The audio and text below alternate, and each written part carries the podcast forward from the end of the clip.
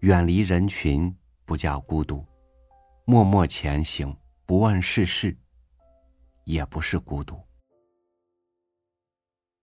孤独是一场热闹追逐后与众人的渐行渐远，但绝非是一开始的独善其身。与您分享贾平凹的文章《孤独的走向未来》。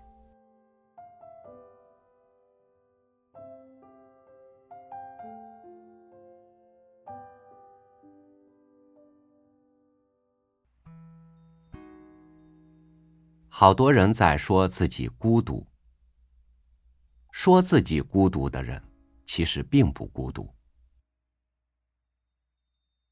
孤独不是受到了冷落和遗弃，而是无知己，不被理解。真正的孤独者不言孤独，偶尔做些长啸，如我们看到的兽。弱者都是群居者，所以有芸芸众生。弱者奋斗的目的是转化为强者，像蛹、像鹅的转化。但一旦转化成功了，就失去了原本满足和享受欲望的要求。国王是这样，名人是这样，巨富们的挣钱成了一种职业。种猪们的配猪，更不是为了爱情。我见过相当多的郁郁寡欢者，也见过一些把皮肤和毛发弄得怪异的人，似乎要做孤独。这不是孤独，是孤僻。他们想成为六月的麦子，却在仅长出一尺余高就出穗运粒。结的只是蝇子头般大的石。每个行当里都有着孤独的人。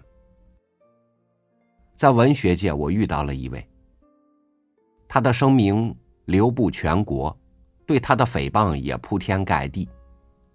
他总是默默、宠辱不惊，过着日子和进行着写作。但我知道他是孤独的。先生，有一天我走进了他，说：“你想想，当一碗肉，大家都在眼睛盯着，并努力去要吃到，你却首先将肉端跑了，能避免不被群起而攻之吗？”他听了我的话，也没有停下来握一下我的手，突然间泪流满脸。先生。先生，我撵着他，还要说：“我并不孤独。”他说，匆匆的走掉了。我以为我要成为他的知己，但我失败了。那他为什么要流泪呢？我并不孤独，又是什么意思呢？一年后，这位作家又出版了新作，在书中的某一页上，我读到了“圣贤庸行，大人小心”八个字。我终于明白了，尘世并不会轻易让一个人孤独的，群居需要一种平衡，嫉妒而引发的诽谤、扼杀、羞辱、打击和迫害，你若不再拖影，你将平凡。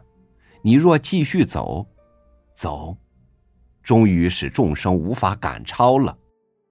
众生就会向你欢呼和崇拜，尊你是神圣。神圣，是真正的孤独。走向孤独的人，难以接受怜悯和同情。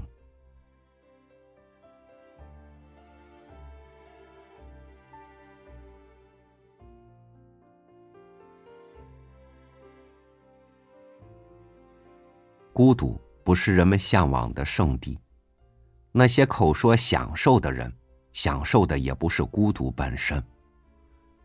孤独只是专注于自我某种实现的副产，而不是轻易就能够实现的只属于一个人的狂欢。孤独是个人的涅槃，孤独也是人群的消亡。感谢您收听我的分享，我是朝雨，每天和你一起读书。明天见。